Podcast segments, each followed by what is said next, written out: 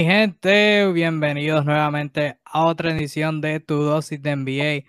Otro miércoles en vivo por acá por NBA Discussions, el mejor contenido de NBA en español en todo el Internet, en el World Wide Web, como le decían nuestros ancestros.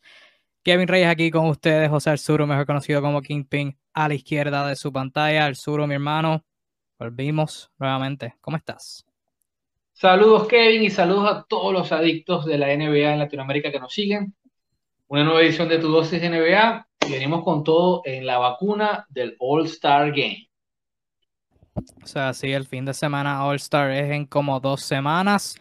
Quizás no se han percatado porque no ha pasado nada, pero el trade deadline es en ocho días. Es el jueves de la semana que viene. Mañana jueves anuncian las reservas, así que hoy ese va a ser el plato principal de nosotros hablando sobre nuestras predicciones de reservas. Por eso nos fuimos en vivo un poquito más tarde, entre otras cosas, porque estábamos bien indecisos con, eh, con nuestras reservas y, eh, ¿verdad? No vamos a venir y, y desprestigiar este contenido y zumbar reservas por zumbarlo. O sea, vamos a sentarnos, vamos a pensarlas y pues Aquí fue en las que caímos, van a ver nuestra, van a oír nuestras opiniones ya mismito, vamos a hablar de otras cositas y como de costumbre, cualquier tema, cualquier eh, opinión, cualquier cosita que quieran que hablemos, la pueden dejar abajo en los comentarios en confianza y hablaremos de ella a través del curso de live. Ya tenemos varios comentarios. Saluditos a Steven que nos comenta que no le gusta la jersey que tiene al Suru.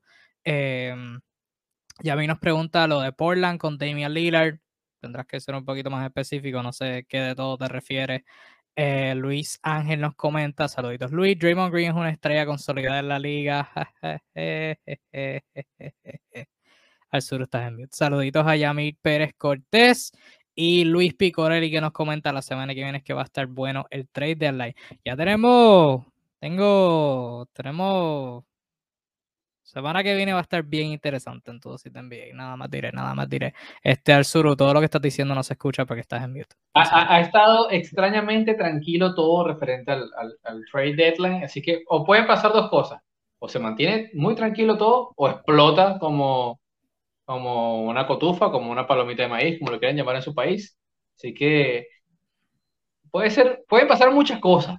Puede ser una noche muy buena para Sham Sharania y Wojnarowski y por supuesto nosotros que vamos a estar como año tras año lo hemos hecho al instante. Pueden ver las notificaciones siguiendo la campanita que está en NBA Discussions.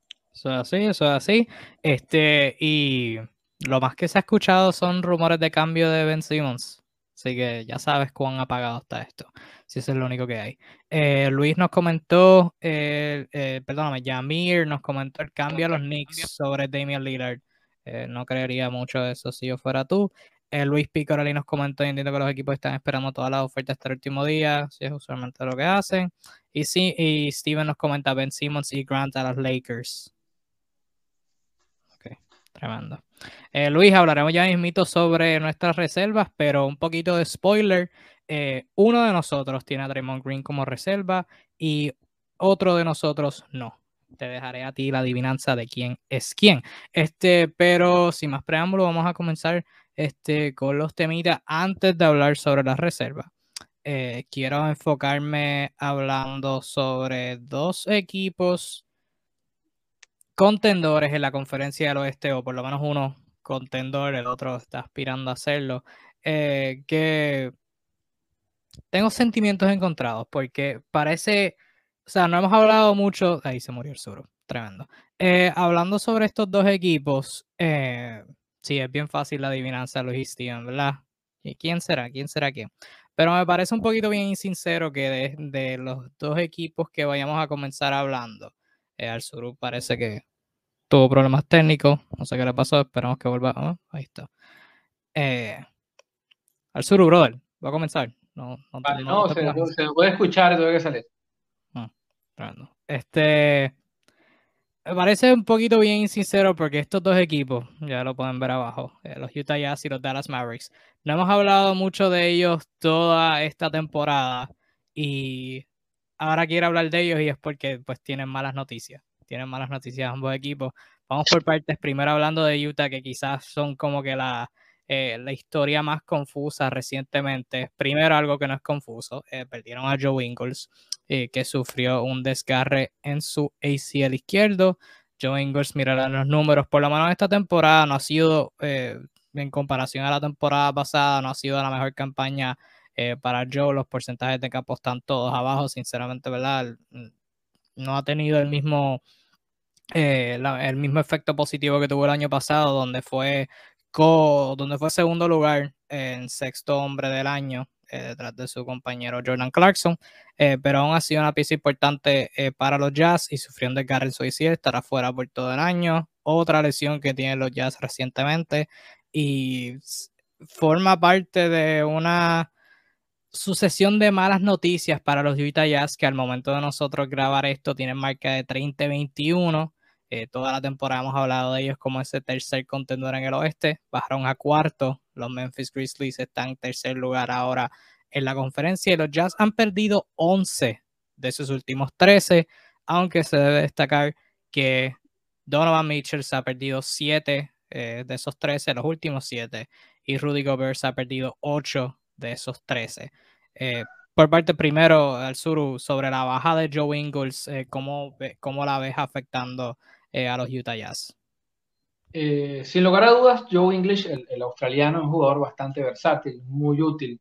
Está totalmente amalgamado al estilo de juego que plantea el coach Quinn Snyder.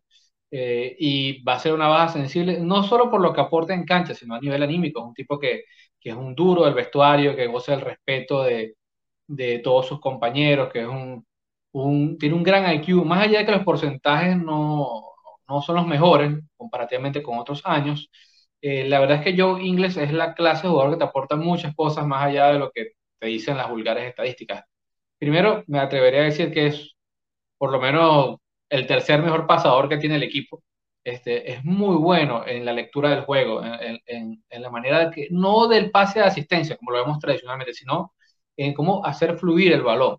Es un tipo que no solo es un catch and shoot en lo que te ofrece, sino la posibilidad de dinamizar un poco eh, el esquema de juego.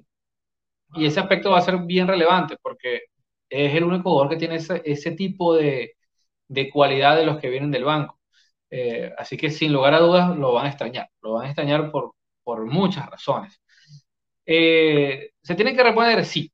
De por sí, Utah no me extrañaría que intentaran buscar algo ahora que viene la, posibilidad de, hacer movimientos de cara al, al, al, al, Star break, eh, el break del juego de las estrellas, porque están necesitando quizás otras herramientas. Ellos este año intentaron mejorar su banca, pero en vista de los problemas de salud, en vista que hay ciertas piezas que parecieran no, no estar del todo fijos en el esquema de Snyder, me parece que pudiesen ser aquellos que busquen jugadores de rotación que permitan tener variables.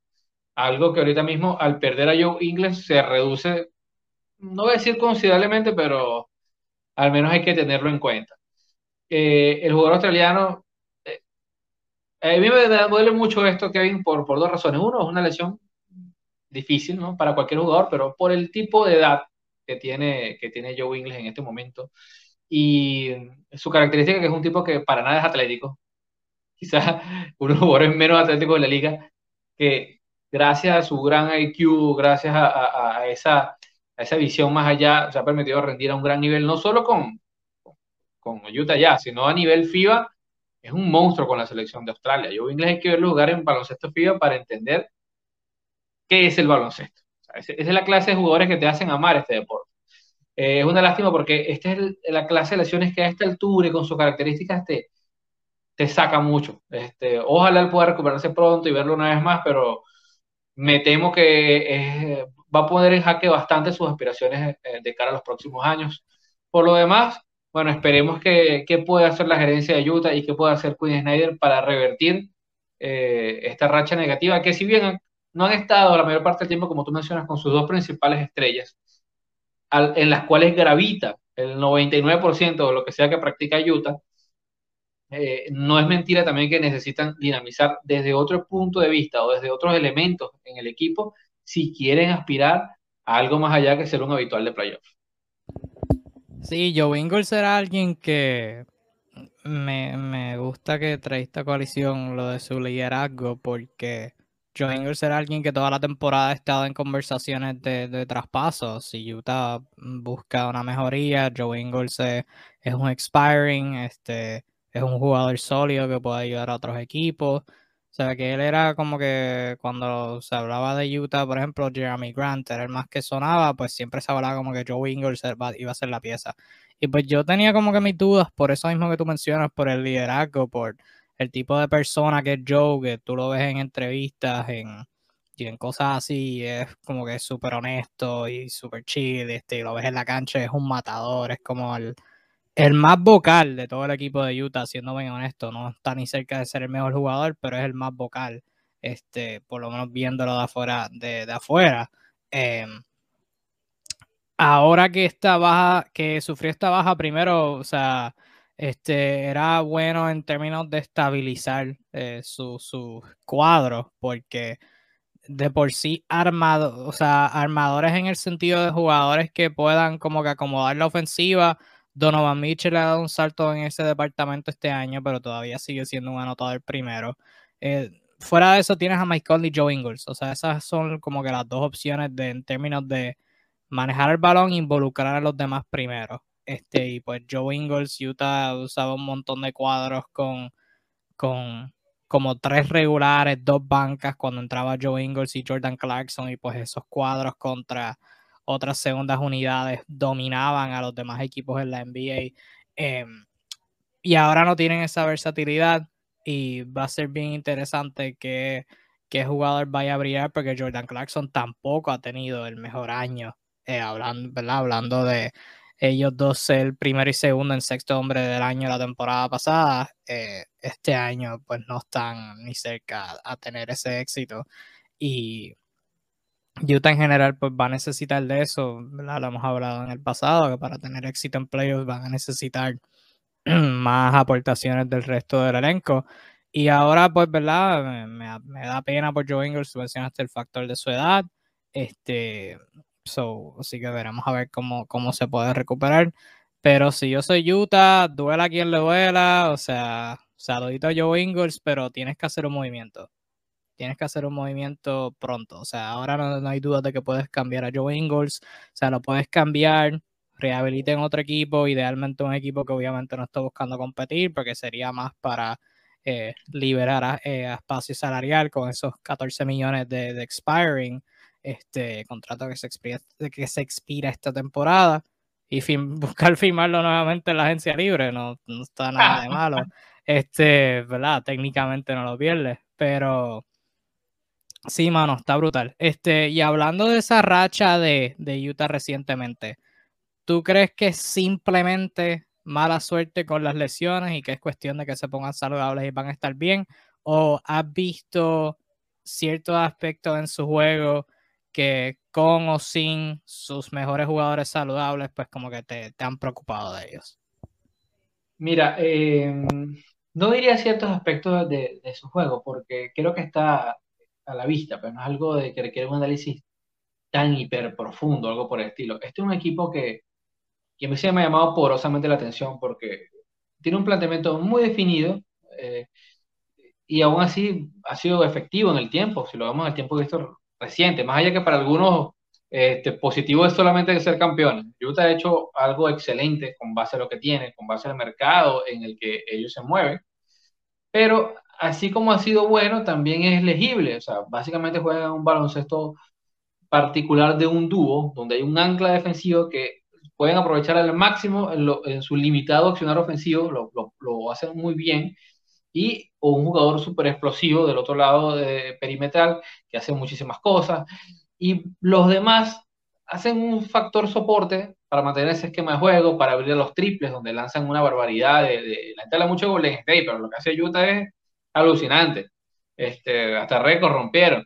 Eh, y ese tipo de baloncesto es tal cual como lo describimos, lo que vas a recibir en el partido. Muchas veces con él se gana, pero cuando uno de los dos no está en su momento, logras anular a uno de los dos, prácticamente te llevas la victoria a tu casa. así como Utah te canta lo que va a hacer y muchas veces, la mayoría de las veces te gana el partido, eh, pasa igual eh, en otra situación. Por eso es que en series cortas es un equipo que se ha visto vulnerable y es, incómodo cuando todo el mundo sabe eh, a qué juegas. Entonces muchos se dirán, dicen, ¿por qué decimos que Quinn Snyder es un buen coach si todo el mundo sabe lo que hace? Decimos que es buen coach porque aún así es muy difícil ganar de una manera tan sostenida con un planteamiento tan legible. O sea, para tú construir un equipo de esa manera es un trabajo de hormiguita, de pieza a pieza, de descubrir cómo, cómo movilizar eh, eh, un juego de esa manera. Tú un jugador como Bogdan Bogdanovic, ves los números que haces, ves la función y, y, tú dices, este tipo no es nada impresionante. O sea, lo ves y dices, no, la verdad que no. Pero en Utah lo que él hace es particular, único, perfecto para el sistema de juego de él. Les abre la cancha, es un stretch for que sencillamente mete pelotas a diestra y siniestra y es perfecto en ese ecosistema. Y así cada uno de los jugadores eh, gravitan en función a lo que hace el puntal, que es eh, Rudy Gobert, y este otro señor que está en todo lado destruyendo la zona perimetral, que es Donovan Mitchell, que te ofrece desde un tiro muy sólido, una capacidad de pase bastante alta, que muchas veces no notamos, y eh, la posibilidad también de, de, ir a la penetración y generar su propio tiro cuantas veces quiera y cuidado un día esos inspirados. Y esto es muy difícil lograr, pues, este, lastimosamente, más allá de ahí es donde empieza la pregunta, ¿qué hacemos con Utah Jazz? Y es donde, donde en este baloncesto moderno empiezan las dudas sobre, bueno, necesitan una tercera arma ofensiva real, una tercera espada, lo que dice la gente vulgarmente. ¿Qué necesita Utah? Es una gran duda. Eh, a quienes lo atacan hay que entender que Utah no tiene, nunca ha tenido, y no sé si alguna vez lo tendrá, la capacidad para tomar agentes libres top en el off-season. Y quienes dudan de eso, los invito a que revisen año tras año, desde, desde, desde, este año hasta el 78, si quieren, eh, las acciones de Utah Jazz y, eh, en la agencia libre y van a conseguir poco o nada con calibre All-Star. ¿Por qué? ¿Porque no ofertan? No, no es por eso. Créeme que ellos tocan la puerta. Sencillamente la gente no quiere ir a Salt Lake City. Hay que entenderlo en ese contexto. O sea, lo, lo, que han hecho, lo han hecho con lo que tienen, que es mucho decir. Que es mucho decir. Así que bueno, eh, para bien o para mal necesitan tener esos dos hombres, no uno. Para jugar baloncesto que juega Utah y ser exitoso necesitan tener a los dos, Kevin. No, y en ese contexto de, de la falta de éxito que ha tenido Utah con agencia libre, por eso es tan vital buscar competir ahora, porque sean verídicos o no, la realidad es que hay muchas dudas sobre si Donovan Mitchell quiere estar en Utah a largo plazo. Este, parte, ¿verdad? Con lo que pasó entre él y Rudy Gobert. Parte, lo, si recordarás lo que pasó la temporada pasada, la postemporada, que eh, para la para la postemporada, este Donovan Mitchell tenía una lesión en el tobillo, si mal no recuerdo, era eh, quería jugar un partido, eh, el staff médico de Utah lo dejó fuera y él realmente quería jugar y pues terminó volviendo, pero eso como que lo enfadó bastante. Y pues ahora este año hace unas semanas hablamos de los comentarios que hizo Rudy Gobert sobre diciendo que Devin Booker defendía, se estaba fajando en defensa, una, eh, una comparación bastante indirectamente directa, si sabes de lo que, sí, you know what I mean. Este, así que va a ser bien interesante qué Utah pueda hacer en términos de conseguir esa, esa mejoría. ¿Tú crees que, o sea, buscando un traspaso, crees que necesitan más otro manejador de balón, necesitan otro alero para complementar a, a O'Neill y a Bogdanovich. Esa, esa mejoría tiene que ver internamente. Eh, ¿Cómo tú crees que pueden hacer esa mejoría este año? Mira, eh, si me preguntas, me diría que el camino rápido es hacer un paquete y conseguirle con un perfil de tercera espada, pero eso implicaría cambiar relativamente bastante lo que sea que están haciendo. Así que, conociendo un poco lo que puede hacer el coach Snyder, creo que irían por algún jugador de corte stopper. Jugador que puede entrar en la rotación de, con minutos importantes, que puede ofrecer un perfil 3D, que pueda defender pero que pueda atacar. O sea, Royce O'Neill pero con tiro. Algo así, algo de, algo, algo de ese corte. Eh, porque lo necesitan. Eh, fíjate, tú mencionabas esto, tienes jugadores como Jordan Clarkson, que está haciendo un año bastante difícil. Eh, no están haciendo los números que usualmente hacen y los porcentajes están horribles con un criterio de lanzamiento que deja mucho que desear. Y aparte no te defiende. Entonces, cuando él no puede hacer su mejor versión, que es mm, ser pólvora caliente y meter tiros desde la segunda unidad, y tampoco te hace la otra parte de la cancha, se vuelve un problema. Que es lo que pasa con todos los jugadores eh, que tienen ese corte de, de, de jugadores ultraofensivos. Si no meten la bola, automáticamente se transforman en un problema para el resto del equipo porque no te hacen mayor cosa aparte de eso. Así que probablemente puedan buscar algún jugador de corte stop, pero otro triandí, sumar alguien que pueda cubrir minutos entre la 2, la 3 y eventualmente la 4, puede aportar algo de tiro y este, eh, defensa más sólida. Sabes que yo quisiera, hablando de mejoría interna, porque sí, dije que deberían cambiar a Ingles, pero Joe Ingles no les va a conseguir un jugador trascendental sin faltar el respeto a Joe Ingles. Y Me roto menos. Exacto, eh, creo. Me gustaría ver más Jared Butler. Me gustaría ver más Jared Butler en Utah. Eh, sólido, o sea, el 3 en el 3D, quizás, eh, pero definitivamente tiene la parte del D. Este, armador de Baylor, novato, por si acaso. Este, fenomenal jugador en, ambos lados de la cancha. Eh, ha estado metido profundo en la banca eh, con, la, con, la, con la alineación que tiene establecida Utah, pero ha jugado tres juegos, lo que va de ¿verdad? En enero. En enero jugó tres juegos nada más. Tres juegos de un montón que jugó Utah. Él jugó tres. En esos tres, primero fue el 7 de enero en Toronto, que fue el juego que los Jazz tuvieron como ocho jugadores disponibles. Tuvo 17 puntos, 17-6 del campo.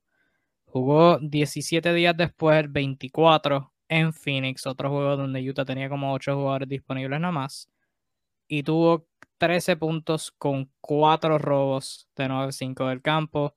Último partido que jugó fue el 30 en Minnesota y tuvo 9 puntos de 5-4 del campo. Las tres fueron derrotas, pero no, está, no, tenían su, no tenían ni cerca de su alineación, no tenían ni la mitad de su alineación. Así que si estamos hablando de mejoría interna, me gustaría ver más Jared Butler. Más Jared Butler, por favor.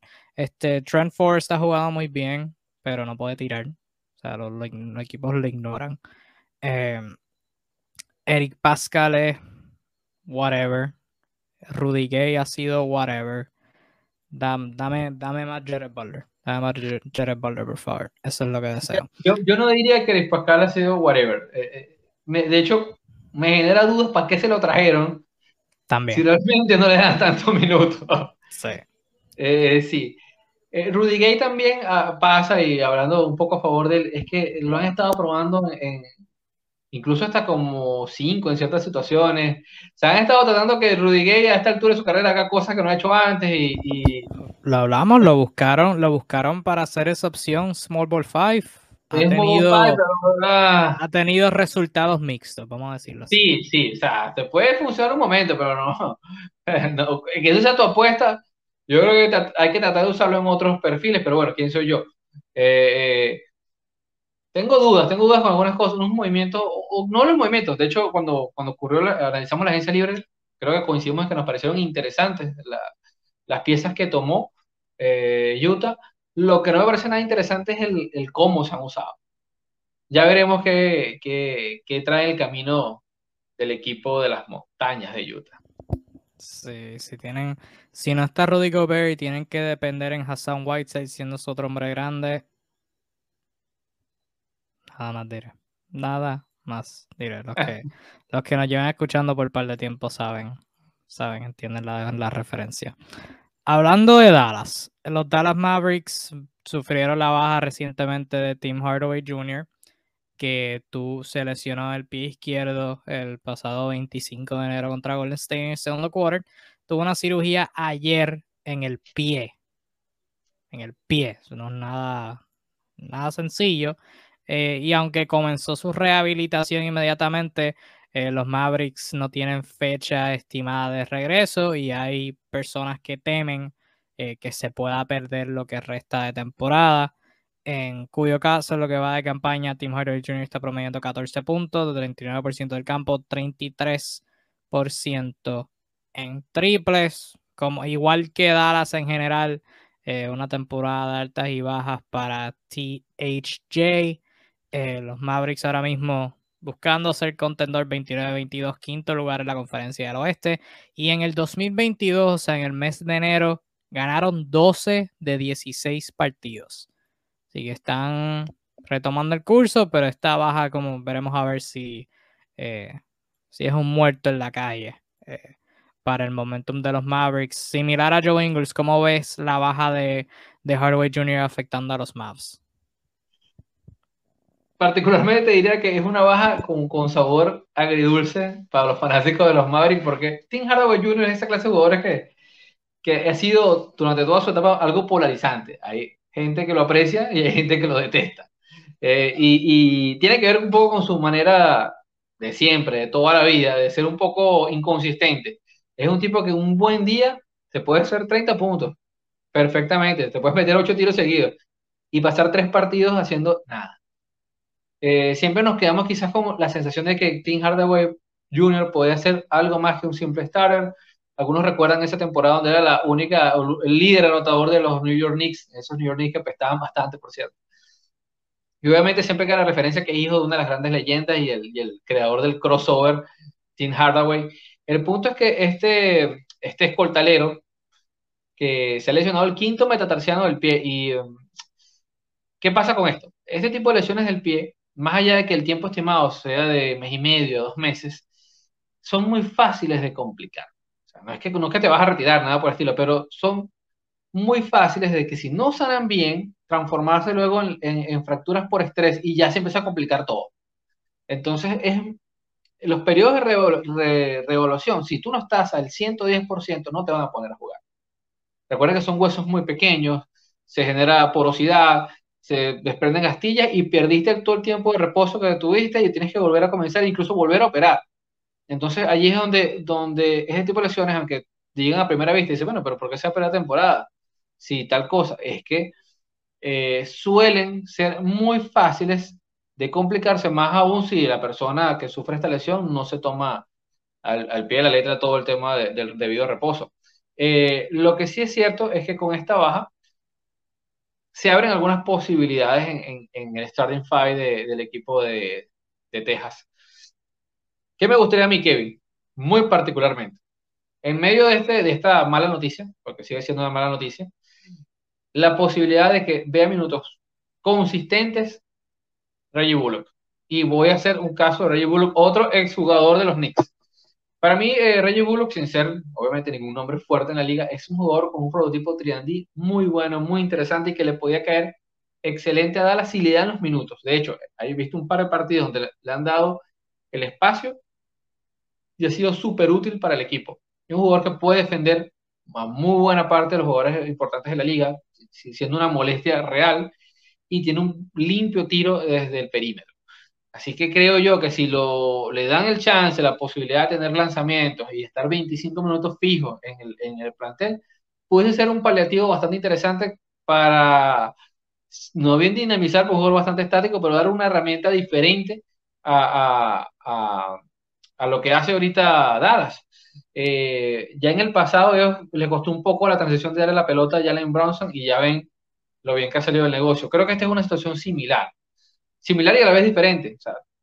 a veces la solución está en casa y solo debes tomarla. Ojalá sea así. En todo caso, creo que los fanáticos de Dallas tienen, tienen esa misma sensación de que, bueno, a pesar que están ganando ahorita, en cualquier momento pueden otra vez entrar en una mala racha. Es un equipo que no termina de generar esa confianza en lo que están haciendo. Yo en lo personal no sé si es cuando yo he estado viendo los juegos, pero no he visto a Reggie Bullock meter muchos tiros este año. O sea que no, eh, ahí no puedo, no puedo compartir tu pensar. Yo personal me gustaría ver más de Josh Green. Aunque se puede, se puede ver más de ambos a la misma vez. Este, pero Josh Green también me ha gustado cómo ha jugado. Em, la baja de Tim Hardaway Jr., en parte yo creo que el polaricismo tiene que ver mucho con el salario, a, pesar de su inconsistencia desde su contrato de novato siempre se ha estado ganando más de 70 millones, porque creo que fue que Atlanta le pagó primero o Nueva York le pagó. Algo, creo, que Atlanta le pagó, después Nueva York le pagó. Sí, de verdad, y ahora Dallas le pagó, sabes que, que quizás no, no ha tenido eh, esa, esa consistencia, pero ciertamente pues es una, es una de las amenazas de Dallas a nivel ofensivo porque créanlo o no, un equipo, y quiero enfocarme hablando de esto, créanlo o no, un equipo liderado por Luka Doncic tiene una de las mejores defensas en toda la liga y una de las peores ofensivas en toda la liga. Eh, para contexto, Dallas anota 106 puntos por juego, 25 en toda la liga. Solo permiten 103 por juego, que es tercero en la liga. Tercera menos cantidad. Eh, offensive rating 110, 20 en la liga. Defensive rating 107, quinto en la liga. O sea, están. Te digo una cosa que me encanta ese dato que, que, lo hayas traído porque esto reafirma de alguna manera, ¿no? El pensar de mucha gente dentro de la liga de que Jason Kidd es un excelente coach defensivo e inoperante en planteamiento eh, ofensivo. O sea, o es, bien llegó él y cambió totalmente, totalmente el rendimiento con la plantilla prácticamente igual. Aunque bueno, parte, parte de eso yo creo que es que Luca simplemente no ha tenido un buen año metiendo tiros. O sea, ha sido un año bien extraño para Luca a nivel ofensivo. O sea, Luca sigue siendo Luca, pero los tiros no están entrando. Muchos tiros del perímetro no están entrando para Luca y pues ha sido raro en ese aspecto. Yo creo que si él metiera unos cuantos de esos tiros, pues la ofensiva mejoraría bastante. Pero sí hay que hacer a Jason Kidd, que, que hablamos mucho de él eh, y su y, él siendo el escogido para dirigir a Dallas, pero hay que dársela porque puede, puede dirigir defensa. Ha dirigido defensa en todos los equipos que ha estado. Este, Dallas está número 15 en porcentaje de campo en permitido, está número 5 en, en porcentaje de triples permitidos, están octavos en tiradas libres intentadas, están 3 en rebotes, están 3 en robos, están 1 en tapones, o sea, es un equipo bien energético y muchos hablan de que Luca no defiende. Obviamente Luca sigue siendo un jugador que yo no voy a ponerlo a defender al mejor jugador opuesto, ni el segundo, quizás ni el tercero, pero Lucas está haciendo el trabajo. O sea, cuando tiene que rotar, está rotando, cuando switchea. O sea, un juego, un juego contra Golden State, la noche que le retiraron la camiseta a Dallas, a Dallas, a, Nowitzki, eh, Lucas se estaba esforzando y eso ha sido algo consistente toda esta temporada, que pues el tiro no está entrando, pero se ha esforzado en defensa. Y hay que darle mérito a Dorian Finney-Smith, año de contrato y se, está, se, se ganó un buen salario eh, que, muchos equipos le van a buscar dar esta agencia libre. Eh, igual Maxi Cleaver, por Singis ha tenido sus momentos. Saluditos a Marquis Chris, que fue uno de esos jugadores que entró como, como firma de 10 días y encontró un espacio consistente. O sea que mucho, mucho mérito a él y todo el equipo. O sea, todo el equipo, tú mencionaste a Reggie Bullock, yo mencioné a Josh Green. Este, todo el equipo se están esforzando y están, o sea, están jugando con energía y, hay que dársela en ese mérito. Y por favor, la, clave del éxito de Dallas, Jalen Jugadorazo, ha sido la diferencia, ha tenido la pelota, ha podido decidir, ha tenido momentos donde ha sido el que se ha llevado la ofensiva eh, y han visto réditos en eso, o sea, tener un jugador aparte de Luca que puedan darle la confianza de generar tiros, de molestar a la defensa rival y no ser tan Luca dependiente. Fíjate que han logrado un éxito considerable en los standings, pese a tener estos números ofensivos que no invitan para nada al optimismo. Y un ejemplo más que la defensa también es otra manera de ver este, este planteamiento, este juego de baloncesto. Si te digo, el rendimiento que ha logrado sacar de Finn Smith y Maxi Cleaver ha sido máximo. O sea, tú ves los números de Maxi Cleaver y te dice, bueno, sí, son los mismos de todos los años. Velo en el partido. Es un dolor para todo el que le toca, este, eso es un fastidio, se ha vuelto un fastidio para todos los jugadores de su misma talla que le toca defender cada, cada situación. Ha estado allí presente, molestando, yendo a buscar tapones en todos lados. Y, son jugadores que no pintan como que ser súper atléticos, pero han estado a un nivel de esfuerzo alto. Tú bien lo dijiste, vemos a Lucas marcando. Obviamente va a estar siempre. Quizás el, Luca mejor defensor de todos los tiempos es jugador promedio. O sea, eso, es lo que esperamos de él. Y es lo que ha hecho. O sea, lo que a veces se le pide, el esfuerzo. O sea, el ir, el no, no quedarse inoperante. Ya entran otras facetas como que Luca a nivel físico, su biotipo ya lo limita, pues a quizás dar el siguiente paso. O sea, ya hay cosas que están, sigue estando pasadito de peso, eso es una realidad. Este, pero bueno, eh, el hecho es que Dallas está ahí, está en la pelea. Habría que ver que ahora que no está baja, a quién puede ingresar. Tú, tú mencionaste a Josh Green, es joven, puede hacer el papel. Eh, Reggie Bullock e incluso Jalen Brownson puede ver más minutos de lo que ya ve para, para subir un poco eh, esos, esos minutos en la rotación. Por ahora, Dallas, tú lo ves eh, con posibilidades reales. Ahora que, ahora que esta pregunta te la hice hace como un mes, dos meses y medio. Pero te la vuelvo a hacer ahora con esta situación. ¿Tú crees ahora a Dallas venciendo en la primera ronda a, alguno de los rivales o lo ves un equipo de primera ronda de playoff? Un invitado. Bueno, tuvimos esta conversación hace par de semanas. Ahora mismo, ahora mismo, si la temporada se acaba hoy, se enfrentarían a Utah en la primera ronda. 5 contra 4. Y yo estaría inclinado a escoger Dallas. En, este momento sí, sí es válido. En ese escenario, con ambos saludables, eh, este, dentro de las posibilidades. Yo creo que, porque Luca, de lo que se habla de Luca, o sea, Luca en playoffs por dos años corridos hemos visto que es un animal. Y yo no, y no, no hay algo que, que me cree dudas para decir que Luca no pueda enderezarse para la postemporada. Y obviamente si tienes a Jalen Bronson jugando bien, las cosas están complicadas. Y si tienes a Finney Smith y a Cleaver y tienes un juego más lento y puedes hacer scouting del equipo, en un escenario donde se enfrenten a, a, Utah, podría no, podría, no lo veo tan loco escoger a Dallas, similar a Denver que están sexto y están a un juego, a medio juego de, de Dallas en quinto lugar. Si se tuvieran que enfrentar a Denver, creo que también los pueden ganar. Eh, tienen un buen equipo, o sea, son un buen equipo. Esperábamos, eh, mucha gente esperaba, no voy a decir esperábamos, porque mucha gente esperaba que fueran un buen equipo y lo son, pero no de esta manera. O sea, son un equipo defensa primero y en ofensiva Luca, Bronson y que el resto se averigüe.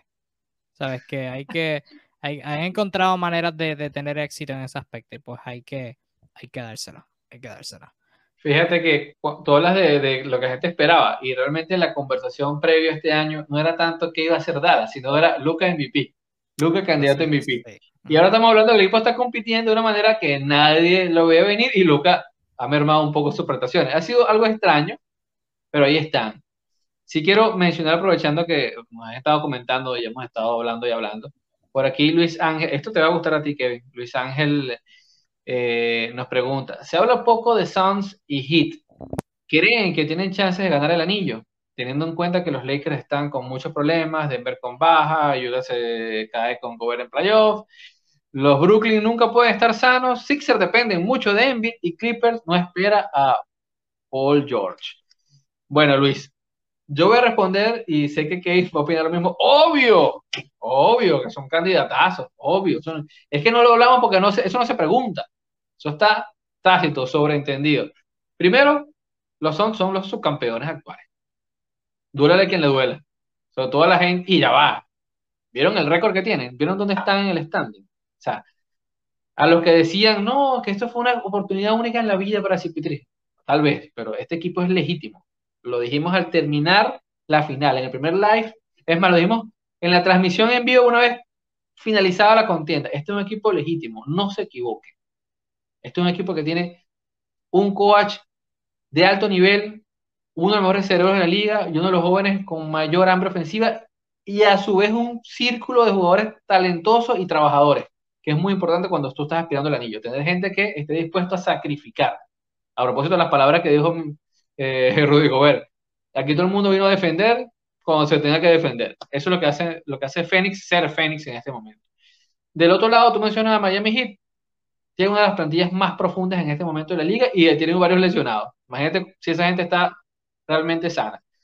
han logrado tener un plantel de jugadores con nombres que nadie se sabe, que cualquiera te mete 20 puntos en un día. Ahorita tienen a Gabe Vincent este, jugando point guard y ha hecho casi doble doble un partido sí y el otro también. O sea, tú no sabes qué te trae Miami Heat y aún se espera lo mejor. O sea, no hemos visto el pico de rendimiento de Miami Heat. Así que, lógicamente, son equipos legítimos, son equipos que son candidatos en sus conferencias. No sé si... Sí, es que son contenders.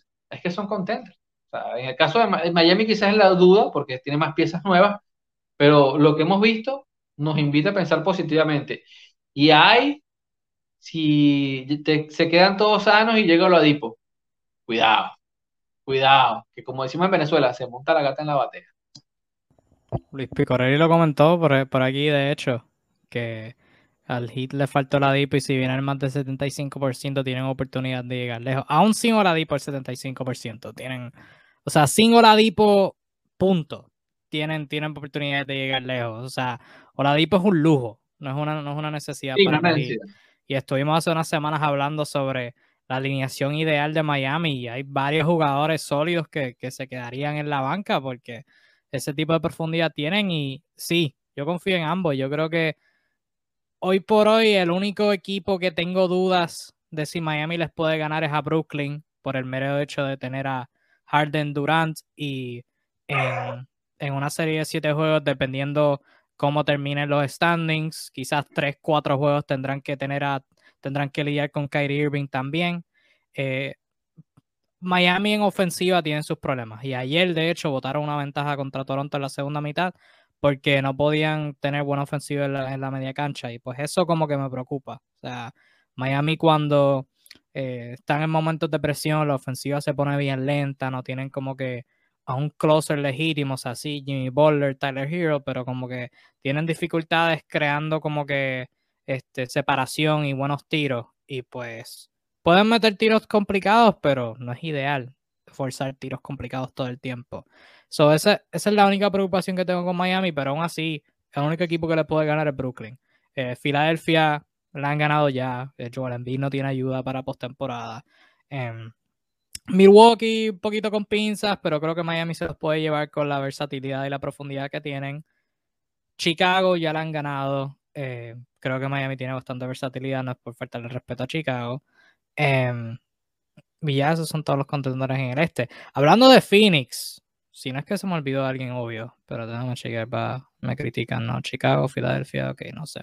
Cleveland no es un contender, Miami barre, barre Cleveland. Este, hablando sobre Phoenix, hoy por hoy, si me apuntaras una pistola a la cabeza y me tuvieras que decir, di tu predicción de quién va a ser el campeón hoy, 2 de febrero, tengo que decir Phoenix.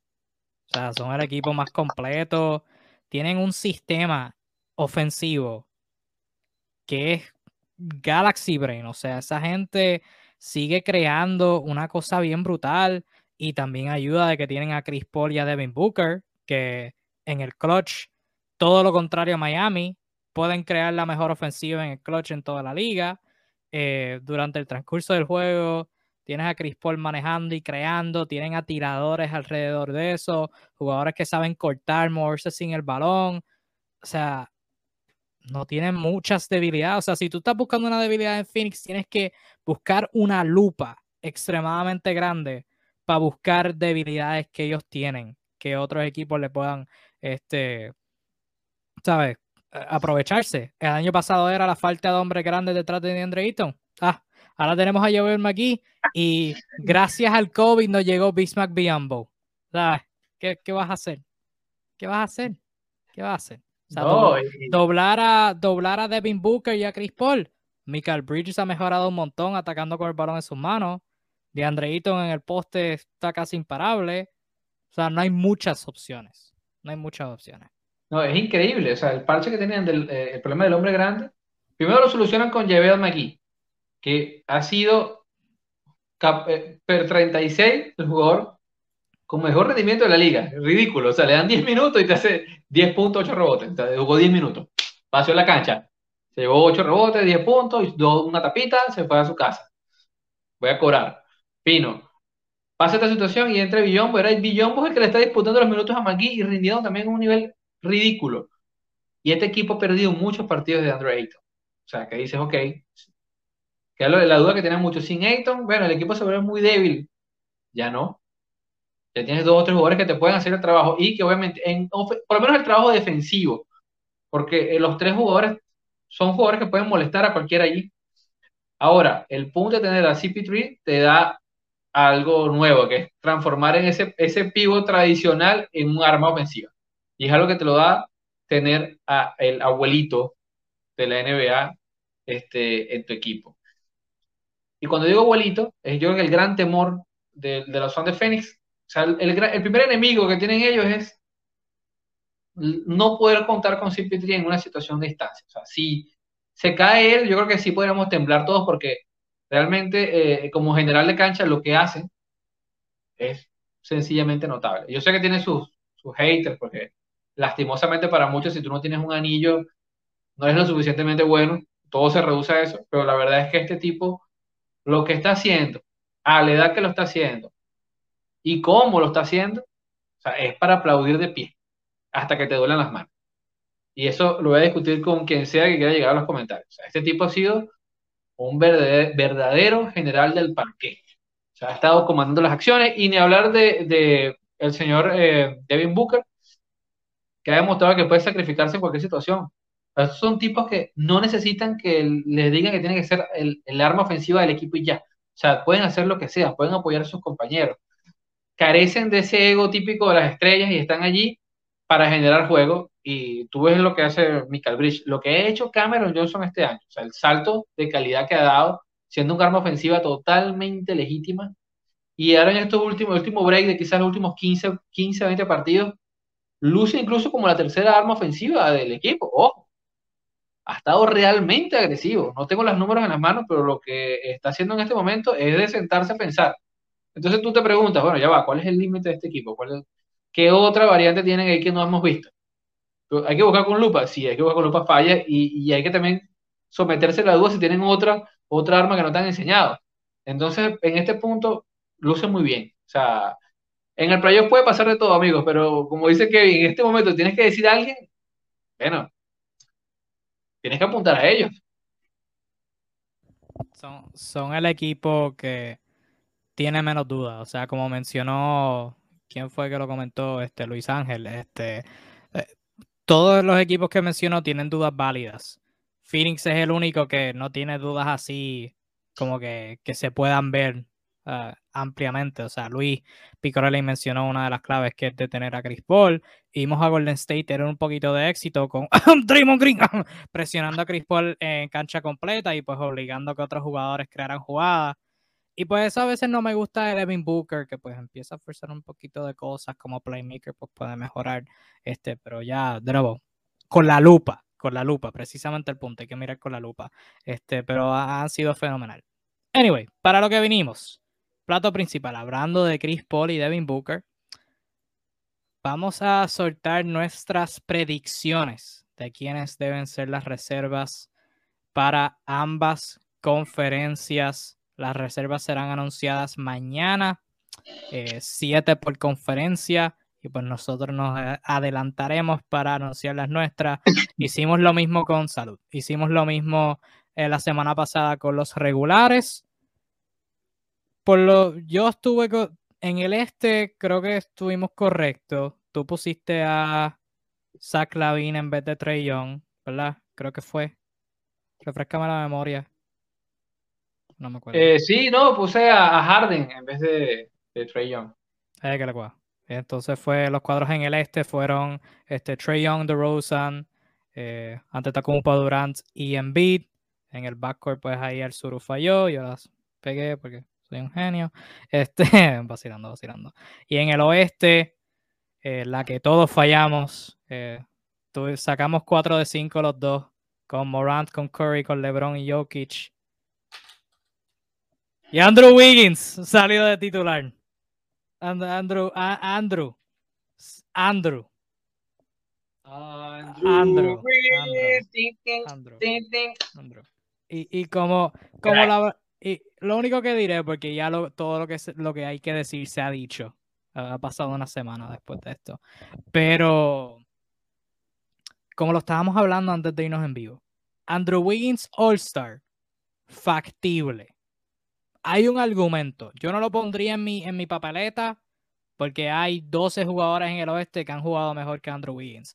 Pero, pero lo pondría en mis snobs. O sea, lo pondría en mis snobs. Porque ha tenido el mérito. Es una buena historia. Es una buena historia. Como reserva, eh, con pinza. Como regular. ¿Qué estamos haciendo? ¿Qué, ¿Qué estamos haciendo? O sea, esto va como con un punto más en general que la gente como que tiene que, o sea, le dan las flores a un jugador, pero tienen que ponerle algo. O sea, es como que era como cuando Chris Paul llegó a Phoenix.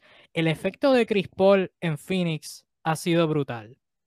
Entonces Chris Paul debe tener consideración para el MVP. O sea, no, eso no, no funciona así. O sea, tú puedes decir, Andrew Wiggins ha sido una de las mejores historias de esta temporada, porque fue pick 1, fue catalogado como un bust, fue catalogado como uno de los peores contratos en toda la liga y ha retomado el curso de su carrera y eso, mira, un aplauso genuino, pero titular en el juego de estrellas. Brother, no. No. No, eh, mira, datos más para quienes quieren tener el tema de Andrew Wiggins rapidito. Eh, ¿Qué criticamos a Andrew Wiggins? Uno, su pésima defensa. Dos, pecho fríismo al máximo. Su selección de tiro, patética. Y cuando hablamos de cambio, hay que dársela, y mérito a Steve Kerr, demostrando que, bueno, sí es un buen técnico. Eh, está entre los mejores 50 tiradores de la liga, según las estadísticas tradicionales, y está entre los mejores 20 cuando ves las avanzadas. el tipo está lanzando 42% desde el triple, sobre todo cuando analizas la selección de tiro que está haciendo. O sea, ¿cómo los está lanzando? Ojo, ¿cómo? Te das cuenta que está top 20. Más aún, eh, eh, hay cosas que hay que entender. Uno, está aprovechando mucho el, famoso gravity alrededor de Stephen Curry. Es el jugador más beneficiado de los arrastres de marca. Pero tú dices, bueno, ajá, bueno, es el beneficio de jugar con Curry. Es cierto, un beneficio, ¿no? Pero también está en saber aprovecharlo. Hay muchos que también están ahí y no por el hecho de quedar solo van a meter. Era un tipo que estaba acostumbrado más a atacar al canasto y ha sabido reconocer su nuevo rol y aprovecharlo en el máximo potencial posible. Adicionalmente a esto, se ha vuelto un defensa sobre el promedio, muy sobre el promedio. O sea, cuando sumas estas dos cosas, el equipo encima está ganando, está entre los equipos top de su conferencia, sí tiene un argumento All-Star. Es más, si me preguntas a mí, para mí es All-Star, reserva. El tema de titular, bueno, es otra cosa. Claramente aquí jugaron otras cosas y, y, y te lo digo a todos los que nos ven, no se toman el All-Star en serio, porque el All-Star no se toma en serio a sí mismo. lastimosamente, eh, hay gente que tiene el, el título All-Star y no debería tenerlo. Hay gente que tiene 18 All-Star, de los cuales 14, 13 son merecísimos, otros que no tanto. ¿Por qué? Porque esto es un premio que aparte de celebrar, o los mejores del año, también celebra ciertos niveles de reputación. O sea, hay, llamarte All-Star es como conseguir un estatus en la liga. Va a haber jugadores que estén en el All-Star y sencillamente hay otros que tienen números mejores. Pero se evalúa, bueno, el equipo, estás en un equipo competitivo, puede ser All-Star. Eh, un renombre, eres un veterano de mucho tiempo y quizás esta no es tu mejor temporada, pero igual te premiamos con el All-Star porque mediáticamente funciona. Así que no se lo tomen tan a pecho porque al final del día este es un espectáculo para la familia para el entorno NBA. Esto es una celebración, vamos a verlo así. Así que nada, mi gente, por aquí venimos con nuestros nombres. Sí. acto seguido del suru decir no se lo cojan bien en serio, vamos a sumar nuestras bien serias predicciones este, y molestarnos en el internet si no están bien. Este, vamos a comenzar por el oeste, que para mí, no sé tú, pero para mí fue la más fácil, fue la más fácil de las dos. Este, Voy, a, voy a adelantarme y decir las mías primero y tú dices las tuyas del este. Eh, de, esta conferencia. Pero en el oeste. las del oeste. Sí, sí, sí, en el oeste. Yo, yo digo las mías primero. Este, para contexto, eh, son siete reservas. Dos, ¿verdad? Si quieres si quiere hacer el ejercicio en los comentarios, tú que no estás sintonizando, pues puedes hacerlo. Son dos jugadores backcourt, véase dos armadores o escoltas. O sea, cualquiera de esas dos posiciones cualifican. Tres jugadores frontcourt ya sea alero, a la pivot o pivot, cualquiera de esas tres posiciones en esos tres spots, y dos jugadores wildcard, que son cualquier posición. Y pues eso es lo importante tener el formato porque eh, sería un mamey escoger los mejores siete jugadores, pero esto del formato pues trae, trae dificultades. En el oeste no tanto, en el oeste fue bastante fácil. Backcourt, Chris Paul y Devin Booker. Es como que bastante fácil. Eh, si no existiera Jamorant o Stephen Curry, cualquiera de los dos pudo haber sido regular. Esos son bastante fáciles. Hay que premiar a Phoenix por lo que están haciendo. Eh, mis tres espacios de front court. Uno, el jugador favorito de José Suru, Draymond Green. Luego de eso, Carl Anthony Towns, que lo tenía como regular por encima de Andrew Wiggins. Así que lo tengo de regular, lo tengo que tener de reserva, obvio. Luego de él tengo a Rudy Gobert. Y mis dos espacios de wildcard. Con uno tengo a Luka Doncic y con el otro me dolió mucho eh, esta, esta, última selección, eh, pero tuve que escoger a Donovan Mitchell. Eh, lo hablamos antes de irnos en vivo, pero realmente quería escoger a Anthony Edwards. Me estaba, me estaba convenciendo de que, de que Anthony, de que Donovan Mitchell se había perdido bastantes juegos y que Anthony Edwards debía ser All-Star. pero creo que estos siete son, son, son los más este, merecedores. Y pues entre mis snobs, también puse snobs. Eh, Anthony Edwards, como lo mencioné. DeAndre Ayton pudo haber tenido mejor argumento si hubiera jugado más partidos, como el Suro mencionó ahorita, hablando de Phoenix, ha perdido bastantes juegos. Shai Gilgis Alexander tiene excelentes números, pero el récord de OKC es así que bastante complicado. Ganar es parte de la fórmula. Este, CJ McCollum, juego, una combinación de juegos perdidos y por récord. Y otros jugadores que tenía en mi lista, pero que no, no, no seriamente consideré, pero que merecen como que la mención por la labor que han hecho. Eh, Chris Porzingis en Dallas, Jaren Jackson Jr. por el hecho de tener un segundo Grizzly, eh, D'Angelo Russell en Minnesota, Brandon, Brandon Ingram en New Orleans y Deontay Murray en San Antonio. En mis siete reservas para recapitular. Chris Paul, Devin Booker, Draymond Green, Carl Anthony Towns, Rudy Gobert, Luka Doncic y Donovan Mitchell. Suru, ¿qué tal? Está lindo. Está lindo. Yo la reserva. Ajá, me toca a mí ahora en el este, ¿no? Este es la dirección. en el oeste, el oeste, el oeste. Así como el oeste. Mira, no, no, no diferimos mucho, porque tengo mi listica. Eh, en primer lugar, este, vamos a hablar de los hombres grandes. Yo tengo igual a Carl Anthony Towns, que debe estar debe estar en, la lista. Por favor, Rudy Gobert. Aquí hablamos de predicciones. Y como son predicciones, tengo que decir que va a estar Draymond Green. No estoy diciendo que a mí me parezca que deba ir. Estoy diciendo que creo que va a ir. Así que definitivamente Draymond Green le van a dar una vez más ese pedestal porque el estatus lo tiene. Eh, CP3, otro habitual en esto. Ya CP3 ya. ¿Cuántos tiene CP3? 14.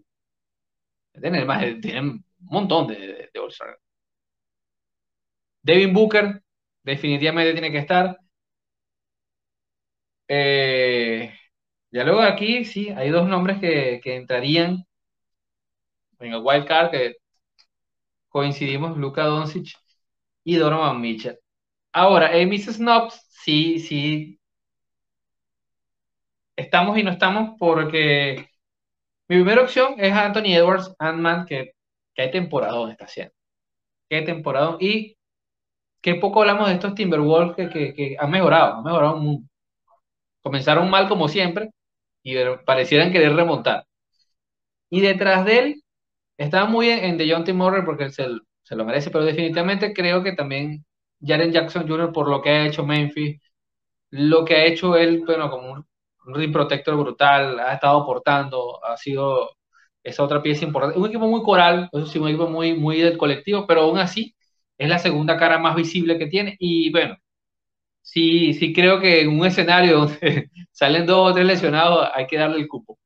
Eh, sería bonito para crear, seguir creando quizás una, esa nueva fanaticada este, y nombres más frescos en, en esta competición.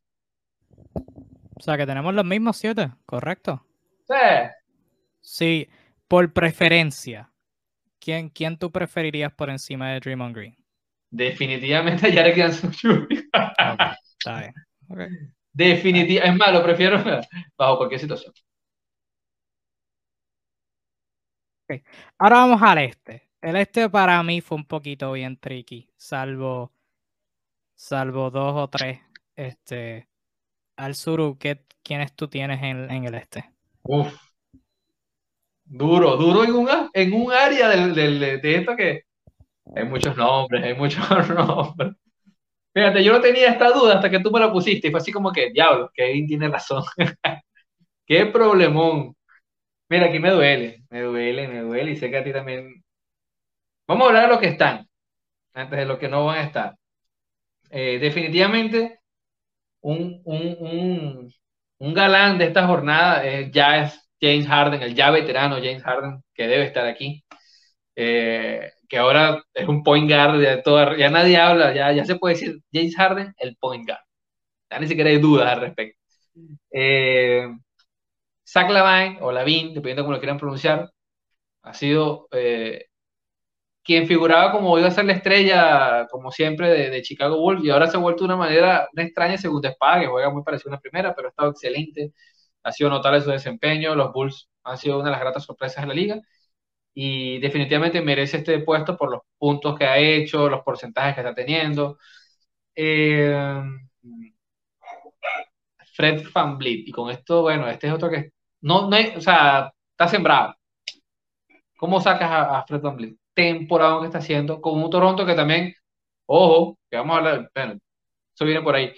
Toronto es otro que ha estado la calladita mejorando, mejorando, mejorando. Comenzaron tibios, inconsistentes y poco a poco se le empieza a ver algún tipo de forma al equipo y ha sido en buena parte por el, trabajo de Frank Van Vliet que se ha lanzado este año. ¡Qué partidazo! Y el señor apuesta por ti mismo, debe ser un All-Star. Debe ser un All-Star. Eh, luego de esto, en las tallas más grandes tenemos al señor Jason Tatum. Debe estar. Definitivamente debe estar. Eh, Domantas Sabonis para mí es All-Star para mí es All-Star y eso no tiene discusión, pese al, pésimo año, asqueroso año que tienen los Pacers. Aún así, para mí es un jugadorazo y lo demuestra cada partido que tiene. Luego de esto, y pese a, bueno, a, muchas, muchas, muchos partidos perdidos, Jimmy Butler es un All-Star. para mí en este momento lo sigue siendo. Y por último, Chris Middleton. Chris Middleton, Snobs. El que me duele que no esté aquí de una, que es Darius Garland. Me duele, me hiere, me lastima. Debería estar. O sea, lo que ha hecho, más allá de los números a nivel de corazón, de garra, de, tomar una tamaña responsabilidad y llevar el equipo a las cuotas de éxito que está teniendo, sin lugar a dudas, Darius Garland debería ser ese, ese hombre. Y el otro, que tengo aquí eh, eh, siguiendo eh, en esta lista de espera es el mismo equipo y el señor Jared, Jared tengo tremendo Afro Allen. Esos son mis nueve nombres posibles. Mencióname los siete que tienes, los siete que escogiste finalmente, porque tenemos seis de siete iguales. Y no me acuerdo quién escogiste diferente. Harden. Ajá. Lavin. Ajá. Split. Ajá. Tatum. Ajá. Sabonis. Ajá. Jimmy Butler. Ajá. Chris Middleton. Ajá, ok. Creo que Middleton. ah, no sé. No, yo no, no, no, tú no has dicho nada, no sé. Sí, sí, lo, lo no sé por qué yo asumo que tú no vas a meter guardé, Lo guardé discreto, lo tuve discreto, lo tuve discreto. Te voy a decir los que tenías. James Harden y Lavin sembrados. Fred Van Vliet igual sembrado. Eso era lo único que yo tenía seguro. Después de eso tuve que, tuve que indagar los números, me tuve que, me tuve que poner a pensar un poquito. Tú, me viste, tú me viste el proceso, tú me viste sudando. Ah, Jason Tatum. Jason Tatum sembrado, pero obviamente va, va, este, va a reemplazar a KD en el, en el cuadro regular, así que te voy a buscar un, un reemplazo a Jason Tatum. Después de eso me compliqué. Jugador que tenemos diferente, yo puse en uno de mis wildcards a Jalen Brown de Boston. Eh, hubiera preferido que lo hubieran puesto como jugador de front courts, pero lo clasificaron como guard. Así que por seguir el formato, tengo a Van Vliet y a Brown en mis wildcards, Lavin y Harden como mis bases normales. Así que mis bases están todos eh, asegurados. En frontcourt me compliqué. Seguí tu recomendación y puse a Domantas Sabonis. Ese es uno. Y luego con dos espacios disponibles, tuve un dilema entre. Tuve un dilema entre seis jugadores. Y esos seis jugadores eran Jimmy Butler, Pascal Siakam, Chris Middleton, Jared Allen, Miles Bridges. Eran cinco, no eran seis. El otro era un armador. Eh, esos cinco. Jared Allen, ¿verdad? Los números. Sorry, pa. No, no hay. Miles Bridges ha estado jugando brutal. Eres mi pick para mayor progreso. Pero All Star, mejor que los otros tres, no. Y entonces quedamos en los otros tres. Chris Middleton, Pascal Siakam y Jimmy Butler. Y está bien, bien, bien apretado entre esos tres. Bien apretado entre esos tres. Porque tienes varios dilemas. Tienes el dilema de juegos jugados. Siakam y Jimmy Butler se han perdido. Eh, Siakam se perdió el principio de la temporada. Jimmy Butler se ha perdido gran parte de la mitad de la temporada. Chris Middleton ha jugado, ha estado consistente con Milwaukee. Tienes el dilema de los records.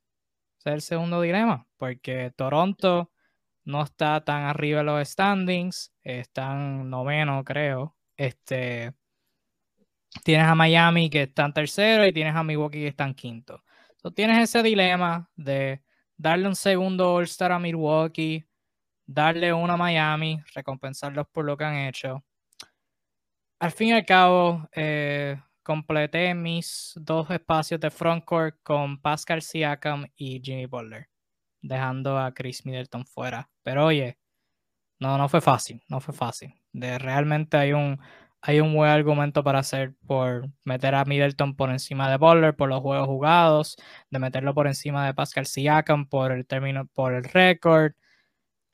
Bien, bien debatible. Pero esos son mis siete. James Harden, Zach Lavin, Jason Tatum reemplazado por Pascal Siakam, Tatum reemplazando a KD, Jimmy Butler, Domantas Sabonis, Fred Van y Jalen Brown.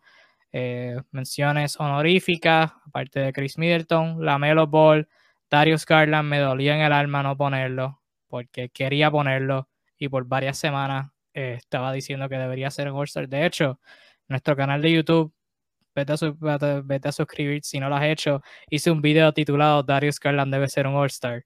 Y ahora yo no ponerlo en All-Star, pues me da dolor, me da dolor. Pero no, no pudo hacerlo. Por encima de Van Vliet, Lavin y Harden y a, ahora viendo que Brown es armador, no puedo.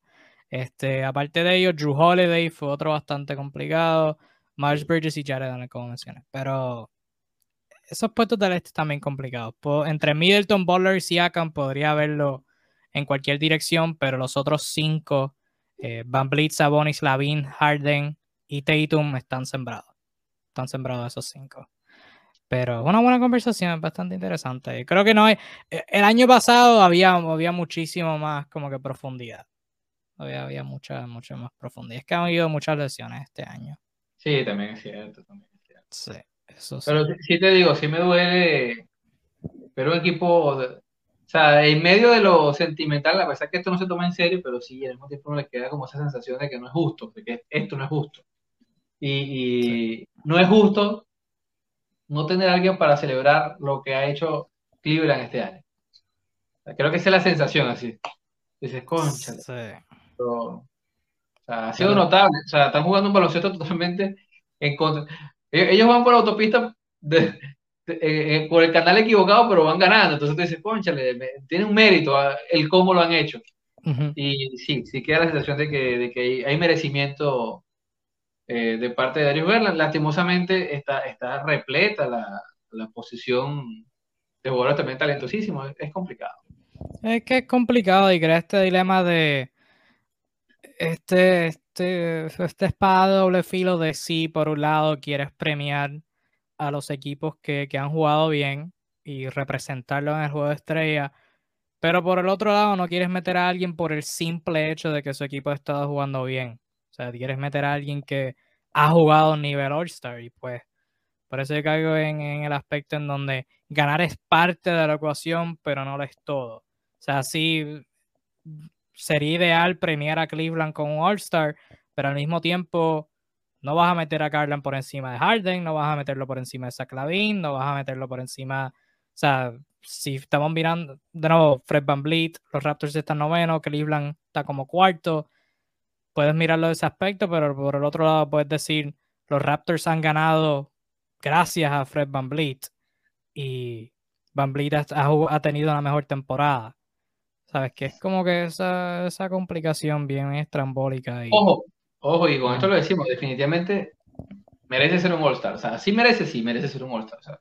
Es más, si hay un nivel All-Star que no se menciona, menciona, mucho, tiene nivel All-Star. Darío Garland en este momento tiene nivel All-Star y, sin lugar a dudas está haciendo una reputación. Un jugador muy joven, recuerden. Este, apenas el año pasado había dudas acerca de, su rendimiento y, ahorita no solo que rendido muy bien, sino que es el alma del equipo. O sea, es el, el, comandante de las acciones, el jugador clutch Así que este, tantísimo mérito. Ojalá, yo, yo guardo mi esperanza de verlo. Eh, eh, yo sí, creo que los, ojalá los Astros confabulen y verlo porque sería bonito. Por lo menos para mí sería bastante bonito poder verlo. Que paso es jovencísimo de verlo. Sí, ha jugado bien, ha jugado bien, pero. Bueno, y con esto terminamos nuestras predicciones. Si tienes alguna opinión distinta, déjanos saber en los comentarios. Por ahí anda Steven eh, fanático de Cleveland por si acaso, eh, defendiendo a Darius Garland, diciendo no creo que vayan a dejar a Garland fuera del All-Star más porque es la ciudad de Cleveland. Ese es otro aspecto, que es en la ciudad de Cleveland. No había considerado eso. Cuando vean a mi muchacho mejor PG después de, bueno, bueno, bueno, bueno. No, no sé sobre mejor PG después de Trey. No tengo, tengo dudas sobre eso. Eh, pero es un, es un, tema bastante interesante. Si no había considerado, se me había olvidado eso, que es el, el hometown es Cleveland. Pero no sé. Por, por encima de Van Vliet, mm, no creo. y en el pasado se han generado esas situaciones de que, no, que la ciudad nativa o la ciudad del equipo tal, tal jugador puede entrar y al final nunca pasa. Así que. Sí, eh, sí eso no, no, siempre ha sido un, un elemento obligante. Pues. Por premiarlos por la temporada, quizás, pero no, no sé. Pero bueno, ya mañana veremos, este, hoy, dependiendo de cuando estés viendo, escuchando esto, pues, es el jueves, 3 de febrero. Veremos a ver quiénes son escogidos reserva y la semana que viene vendremos quejándonos, aunque no creo, creo que creo que bastantes de las elecciones son obvias. Pero al mismo tiempo, bueno, son los dirigentes, eh, son los dirigentes, los dirigentes les gusta premiar ganar, tienen un historial de, veremos a ver. Vamos a ver, vamos a ver qué, qué pasa. por aquí Steven, Steven rapidito yo recuerdo que el sur decía que Garland, ni Garland ni Sexton llegarían a ese nivel actual de Garland, menos que el nivel que se refiere al nivel ahorita que tiene Darius. Háblame de esto, Kimping. Sí, te hablo de esto. Definitivamente, no, yo no. Yo no voy a decir aquí que yo imaginaba esto. No, probablemente ni Darius Garland imaginaba que jugar también. Este, sí te puedo decir con base que uno de los problemas que teníamos con el planteamiento de Cleveland es que tanto Garland como Colin Sexton de alguna manera se estorbaban, sobre todo por sus somatotipos, jugadores de un porte tan diferente como similar, sobre todo en situaciones defensivas. Se volvió un problema tener a los dos en cancha y el equipo quería desarrollar porque eran los dos picks que habían hecho año tras otro y de hecho ambos picks bastante altos. Pero bueno, eh, parecía que algo no, no encajaba allí. Eh, también por aquí dije que bueno, el equipo apostaba, en su momento la información que se tenía es que el equipo realmente apostaba por Garland y no por Sexton, cosa que sí se dio. Ahora, que Garland iba a tener este nivel tan rápido, no, ni remotamente. O sea, de verdad ha tenido tamaña responsabilidad. Es más, es que te lo respondo así, Steven, porque es que voy más allá. Nadie pensaba, nadie, absolutamente nadie, que Cleveland Cavaliers sería un equipo potencial de playoff este año. O sea, cuando digo nadie, me refiero a nadie. Eh, eh, este es un equipo que juega con 20.000 hombres altos y, así. O sea, tenemos a Kevin Love de sexto hombre, teniendo la mejor temporada que hemos visto desde el año del anillo. Este es un equipo que sale con Jared Allen, con Ivan Mobley, que novatazo, y Lauri Markan jugando la 3. O sea, ni siquiera tiene sentido.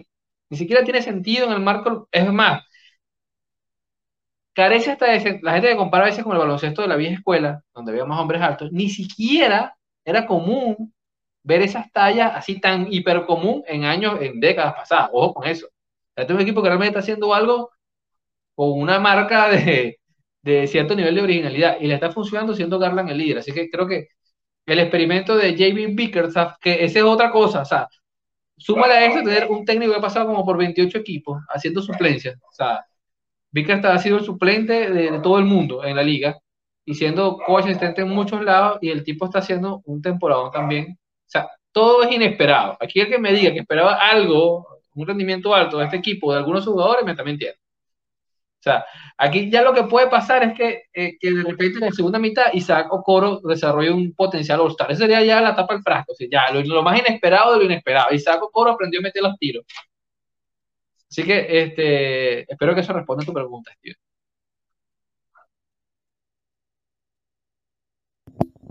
Wow, ahí, ahí lo tienes. Este, saluditos a Edwin que nos comenta por aquí desde Guatemala. Este, ya estamos finalizando.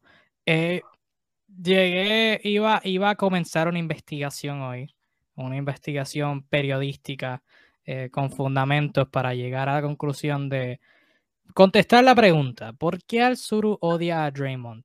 Eh, pero viendo el tiempo que llevamos en vivo, voy a tomar la, decisión ejecutiva de posponer eso.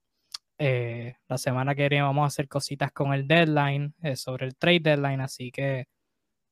Pero quédense pendientes a eso, vamos a a contestar la pregunta eh, para abril. ¿Por qué Al-Suru odia a Draymond? Así que pendientes, a, pendientes a eso. Pendientes a eso. Sí, sí, seguro. Creo que sí. Este, vamos a pasar a tema libre. Yo tengo dos cositas bien rapiditas. Una es bien rapidita. La otra, la otra es una otra investigación que hice. Eh, primero vi esta estadística y luego de eso te la paso a ti y terminamos con tu segmento favorito, la trivia la trivia estadística. Este, vi este, esta estadística que me pareció bien chistosa. Cortesía de los Houston Rockets, su departamento de relaciones públicas. Eh, Departamentazo. Sí, sí, este.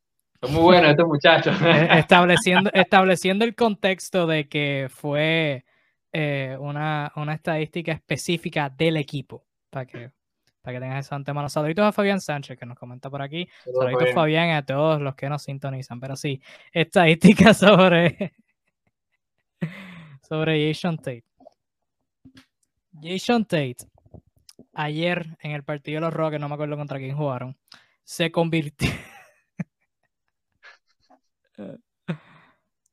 Mantente serio, el sur. Esta estadística es seria. esta, estadística es seria. Jason Tate novato de los Rockets el año pasado, ahora está en su segundo año. Se convirtió seleccionado para el Racing Stars Game. Jugadorazo. Se convirtió en el cuarto jugador en la historia de la NBA. Necesito que esté ready. Necesito que. Bien abierto. Que esté listo para, para escuchar esto. Se convirtió en el cuarto jugador en la historia de la NBA en alcanzar en su carrera totales 1.394 puntos, 644 rebotes, 328 asistencias, 128 robos, 65 tapones y 99 triples. Los otros tres siendo Paul Pierce, Lamar Odom y LeBron James.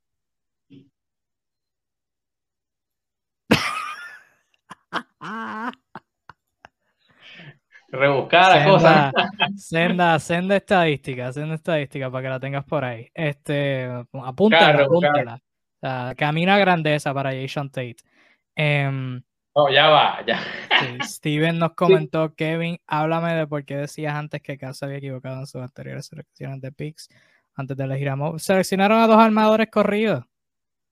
Seleccionaron a Sexton y luego a Garland y después a la leyenda Isaac Okoro. O sea, de esas, de esas tres, una ha rendido frutos por ahora. La segunda, Okoro, hay que darle tiempo al tiempo. Y Sexton probablemente se va este año. Así que ahí está mi opinión en eso. Pero sí, al Suru, ¿qué piensas sobre esa estadística sobre Asian Tate? Rebuscadísima, rebuscadísima, súper rebuscada. La, la vi, la vi y dije, tengo, tengo que comentarla en el live. Tengo. Claro, yo tengo que resaltar algo, algo, positivo, pero oh, ya va. Vamos, vamos a darle contexto, ¿verdad? Tampoco que no vamos a burlar así.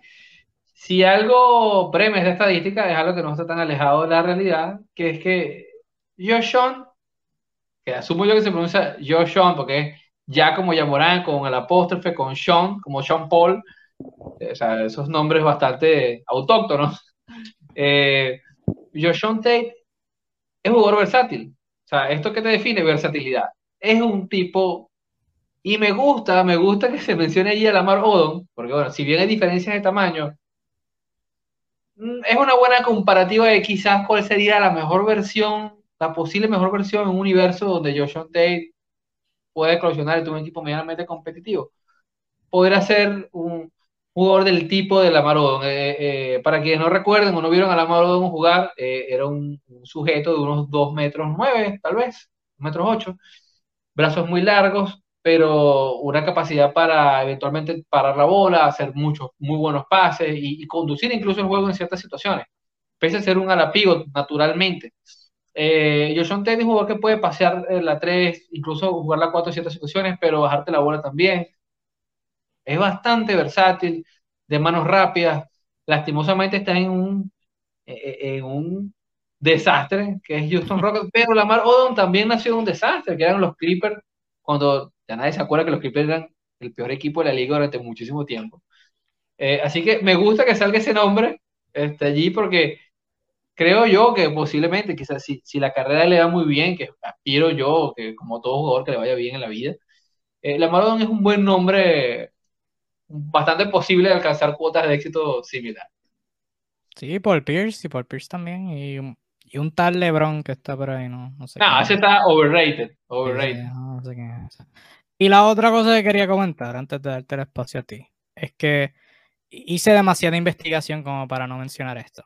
Eh, Nick Nurse, como podrán haber visto el pasado sábado, partidazo entre Toronto y Miami, triple overtime en Miami, Toronto ganó 124 a 120. En ese partido, Nick Nurse cometió un crimen federal que lo debería tener en la cárcel por como 20 años.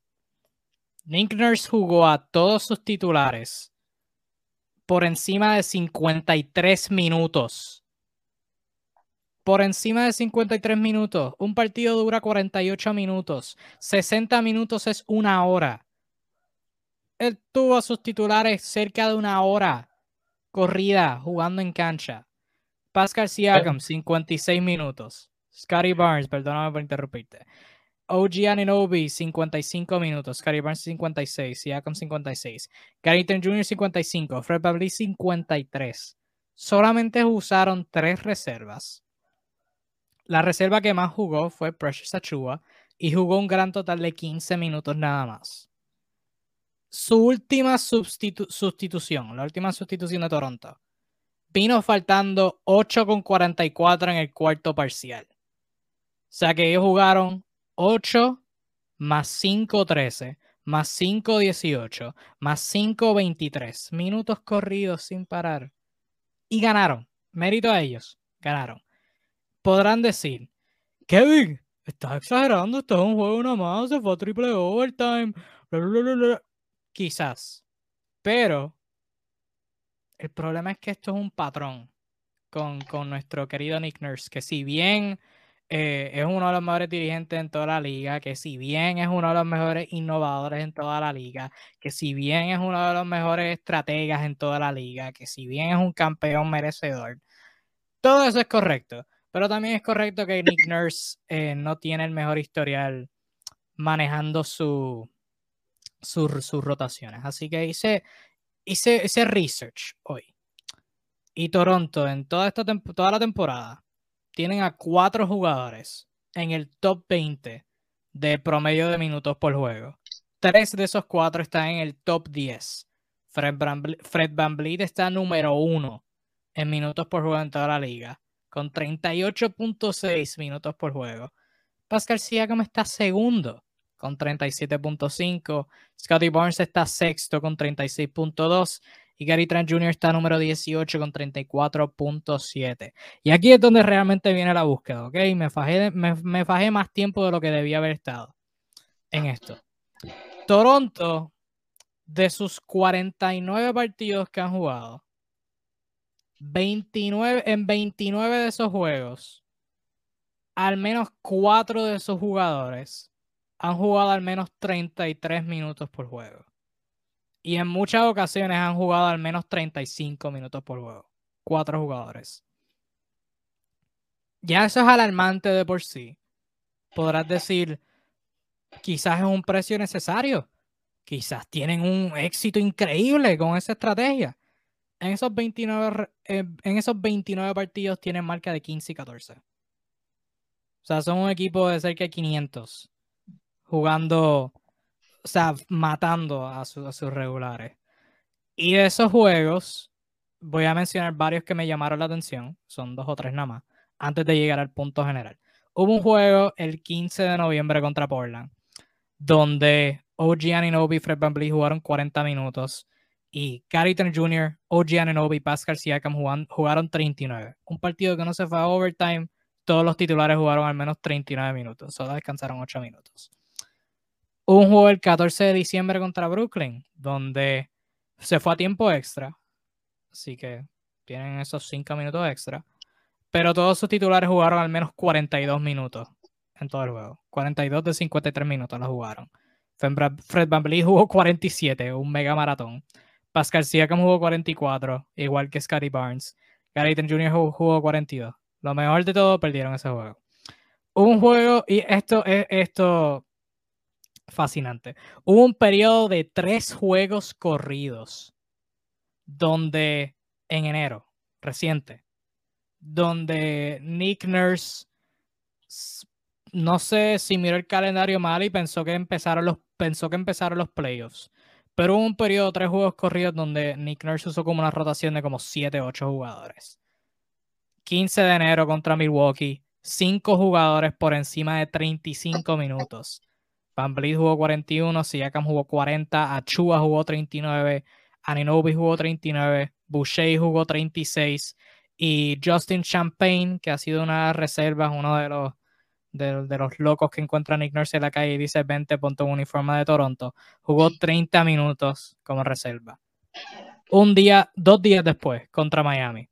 No juega aparte del, del que se fue a triple overtime. Cinco jugadores por encima de 36 minutos. Siakam 42, Van 40, Barnes 39, Boucher 38, Achuba 36, Aninobi 33. Dos días después de eso, contra Dallas, seis jugadores jugaron al menos 28 minutos por juego. Y usaron una rotación de 1, 2, 3, 4, 5, 6, 7 jugadores. En enero, Siakam jugó 43 minutos, Aninobi jugó 43, Van jugó 41, Achua y Boucher jugaron 33 cada uno, Scotty Barnes jugó 28 y Champagne jugó 16. Y uno de sus partidos más recientes, enero 31 contra Atlante, con esto finalizó. Todos sus regulares jugaron al menos 35 minutos. Con Gary Trent Jr., Siakam jugando 40, Van jugando 39, Scotty y OG jugando 35 cada uno. Todo esto para decir, Nick Nurse, juega tus malditas reservas. Estamos en enero, estamos en febrero. No gastes a tus jugadores a mitad de temporada. Espera para los playoffs. O sea, en los playoffs es habitual que se vean rotaciones de 8, 7, porque son los playoffs. Necesitas tus jugadores de calidad en cancha. Si no ganas, te vas para tu casa. O sea, la temporada está en juego temporada no se va a acabar en enero. Relax. Tienes a jugadores de calidad comiendo banca. Juégalos. Eso sería todo. Tuve demasiado tiempo buscando todo eso.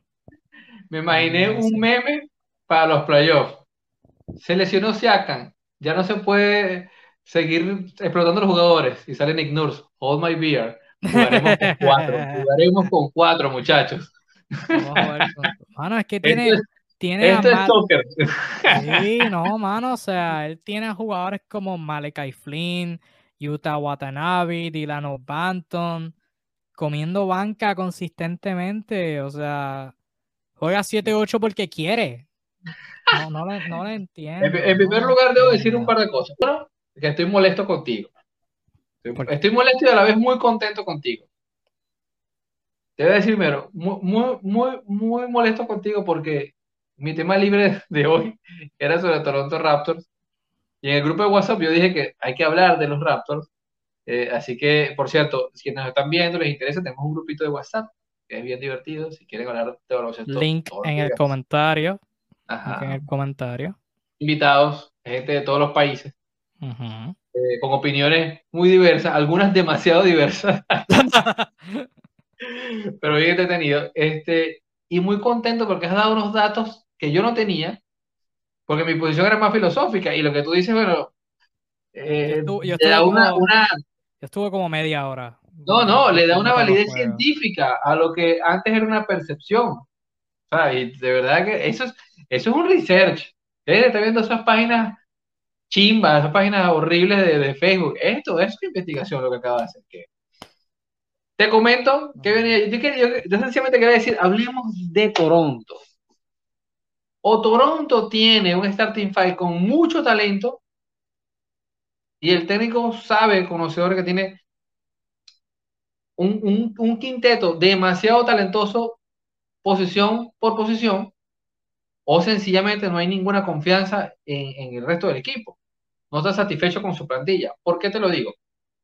Yo tengo una teoría personal eh, que vengo trabajando, pensándola, rumiándola desde un par de meses atrás. Y es que, y lo comentaba al principio de temporada, me lo comentaba a mí mismo, tenía esperanza de que quizás iba, a haber más variedad, porque talento hay, ojo, yo difiero que yo creo que sí hay jugadores muy, muy interesantes en el resto de la plantilla de Toronto. Eh, yo creo que Nick Nurse y más atrás eh, el señor Masai Ujiri, que es el GM y, tiene una, una, voz importante en este equipo, que están atrapados en, en cierta dinámica, cierto pensar. Es que no tienen tal vez un jugador superestrella, lo que ellos quisieron buscar una vez que se fue Kawhi Leonard, para aspirar a cuotas, pero tienen a cinco jugadores que todos tienen perfil de al menos poder ser una tercera estrella o una tercera espada legítima en cualquier equipo. Incluso de segunda espada te puedo decir que hay tres que, tienen el material o tienen las capacidades, o sea, tienen mucho talento posición por posición en los, en los titulares, que todos tienen capacidades de generar puntos en una muy buena medida, o sea, no ser solamente un star, como decimos, un, un titular. Y te lo digo así, este, ¿quién es Pascal Siakam? Es un tipo que tiene un potencial, más allá de que mucha gente no le guste su juego, que sea predecible su manera de lanzar la bola y todo lo que ya le hemos criticado, es un tipo potencial 20-10, donde lo pare. Tienes a Fred Van es un tipo con potencial 28 asistencia, asistencias puntos. Tienes a Uji Anunobi que se ha venido tratando y era un tema que venía hablando la gerencia. Este año incluso se habló mucho y Nick Nurse lo dijo públicamente. Llegó a decir que Anunobi lo estaban preparando para ser al menos la segunda arma ofensiva del equipo, lo dijeron. O sea, iba a tener, eh, y, de hecho se trabajó mucho eh, su, capacidad de tiro eh, en situaciones de isolation.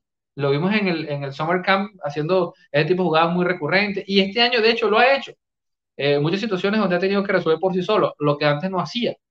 Y debo decir que incluso se le ve en manera, o sea, incluso su, su tiro de step back, que era lo que no usaba, lo ha usado este año, cosa que usan estrellas en la liga. Eh, eh, luego de eso, se viene un Gary Trent Jr., que voy a dar este datito, los últimos cinco partidos, es el quinto jugador en la historia en hacer 30 puntos, 5 triples en cinco partidos seguidos. Los otros ya te voy a decir quiénes son. Son estos señores. Steph Curry, James Harden, Damian Lillard. Perdón, cuatro, y ahora él. Que han hecho eso.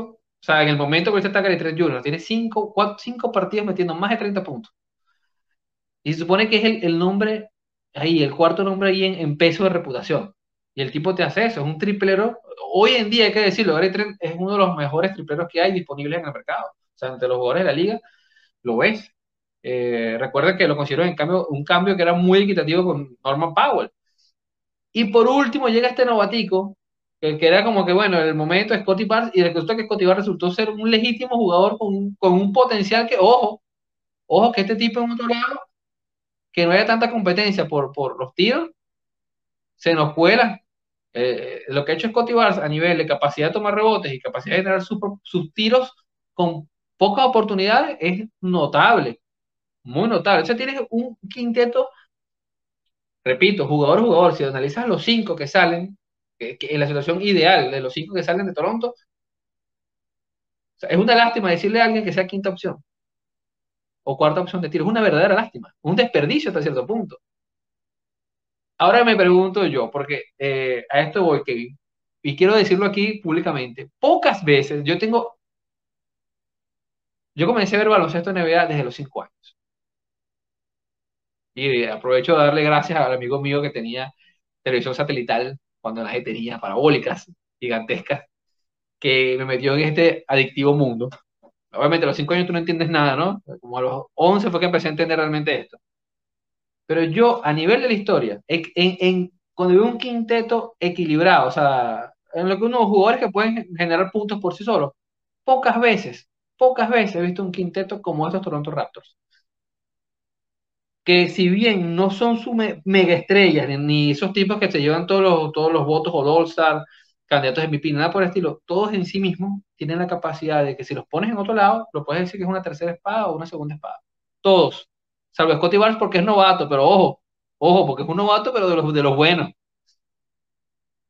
¿Es esto contraproducente? O sea, tener tanto talento concentrado, tener tantos jugadores así, o sencillamente la gerencia no ha sabido cómo, cómo, cómo matizar esto, pasar un jugador tal vez a la segunda unidad, cómo implicar a los demás. A mí me da verdadera lástima la forma, por lo menos, como Nick Nurse ha tratado a Chris Boucher un jugador que yo lo veo en los otros 29 equipos y me lo imagino de tantas maneras lo que puede aportar y ver cómo hay situaciones que los están matando y eh, protegiendo la pintura y lo ves ahí sentado en el banco con esa hambre de entrar a la cancha y ni lo ven, ni lo ven Nick North. Y me pregunto, ¿acaso, acaso el Nick North super estratega que, nos, que veíamos, que nos imaginamos, ese tipo que vino de, de, de integrar un equipo de la primera división de Inglaterra, Inglaterra, baloncesto, Inglaterra. De allá vino ese señor a la NBA en cinco años. O sea, era un espejismo. O sea, ¿realmente es tan buen técnico como mencionamos? ¿O, o qué rayos es lo que está pasando aquí? Les repito, pocas veces en la historia he visto que un equipo cuente con cinco jugadores que quizás ninguno sea despampanante por sí solo, pero todos tengan un nivel de talento muchísimo más alto que el promedio. Y ver que al final del día lo que da esto es para ser un equipo de mitad de tabla, porque es un equipo que ha estado bordeando desde el 500. Eh, la, la paridad entre, entre triunfos y derrotas. la duda es, ¿este equipo se está estorbando a sí mismo? ¿Este equipo lo que necesita es descanso, equilibrio en las rotaciones? Eh, ¿O este equipo necesita un cambio? Salir de quizás dos o tres de estos jugadores de gran nombre y conseguir un gran nombre y hacerlo como lo hacen los demás o sea, se me abre este abanico de posibilidades que yo honestamente no he logrado respondérmelas porque hay cosas que no entiendo. No entiendo cómo se traen a Ken Birch, le prometen minutos, se hablan de eso y no lo sientas y es un centro natural. Como el tema de Chris Boucher, que sigo sin entender. Como Malakai Flynn, tampoco de minutos, que es un jugador bastante interesante, que muy dinámico. O sea, ese tipo de cosas de verdad se me salen de la lógica tradicional. Ahora la pregunta para ti, todo aquel que quiera llegarse al chat, ¿qué rayos pasa en Toronto?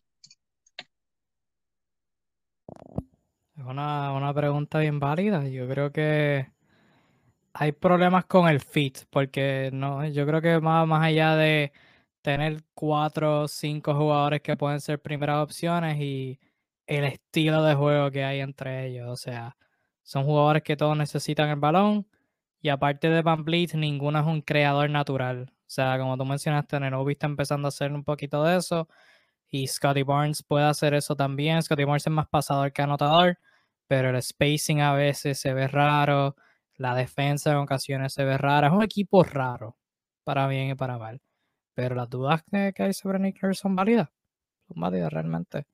Em, y podemos expandir en eso en otros lives. Yo creo que ya con esta, en esta nota podemos finalizar. Te guardo la trivia para, para luego, porque nos fuimos bien largo de tiempo, estamos cerca de dos horas. Realmente no, nos encanta hablar de esto y nos apasiona y no lo hacemos por clics y lo hacemos de manera inteligente, así que apreciamos este, tu sintonía hoy y siempre. Eh, dimos nuestras reservas, nuestras predicciones, veremos a ver qué pasa mañana y hablamos un montón sobre otros equipos, así que agradecemos mucho tu sintonía. Todo este contenido es similar, en ocasiones mejor, lo puedes eh, ver en nuestro Facebook Live de NBA Discussions todos los miércoles a las 7 pm. Em, y por podcast. El, primer comentario que está en el live de Facebook, puedes entrar a ese link y eso te dará todo nuestro contenido, nuestro canal de YouTube, nuestro podcast, aquí a Facebook, nuestro Instagram. Está ahí todo, así que nuestro grupo de WhatsApp que mencionó el sur ahorita, donde te puedes meter y tener esta conversación con nosotros a diario. No tienes que esperar hasta los miércoles, aunque sí, no hablamos todos los días por ahí, pero, pero sí, tienes la, tienes la opción de, de traerte temas a diario. La semana que viene nos vamos full dedicados al trade deadline, así que yo el miércoles eh, voy a poner un post temprano, miércoles o martes, no me acuerdo para cuándo lo puse, eh, para que tú que nos escuchas, nos estás viendo, ve, nos mandes tus trades, si tienes algún trade que entre algún trade en general que quieres que, que pase, que tienes en mente, déjanos en los comentarios eh, o en el post de que subiré. Y la semana que viene nos dedicaremos full a hablar de posibles traspasos, equipos que podrían estar comprando, equipos que pudieran estar vendiendo, jugadores que se podrían estar moviendo. Y hey, quizás ya para la semana que viene alguien se habrá movido. Quizás. trade deadline es el 10, jueves 10 de febrero. A ocho días estamos, así que el día antes nos vamos en vivo y ese mismo jueves le traemos todas las noticias. Pero nada, caballo, muchas gracias de nuevo por tu sintonía. Nos veremos la semana que viene, como de costumbre, todos los miércoles 7 por aquí, por NBA Discussion, de parte de Kimping y de todo el equipo de NBA Discussion. Yo soy de Fresh 05. Gracias por tu sintonía. Que disfrutes los juegos, que tengas un lindo resto de tu día. Cuídate mucho, te apreciamos. Chao. Bye.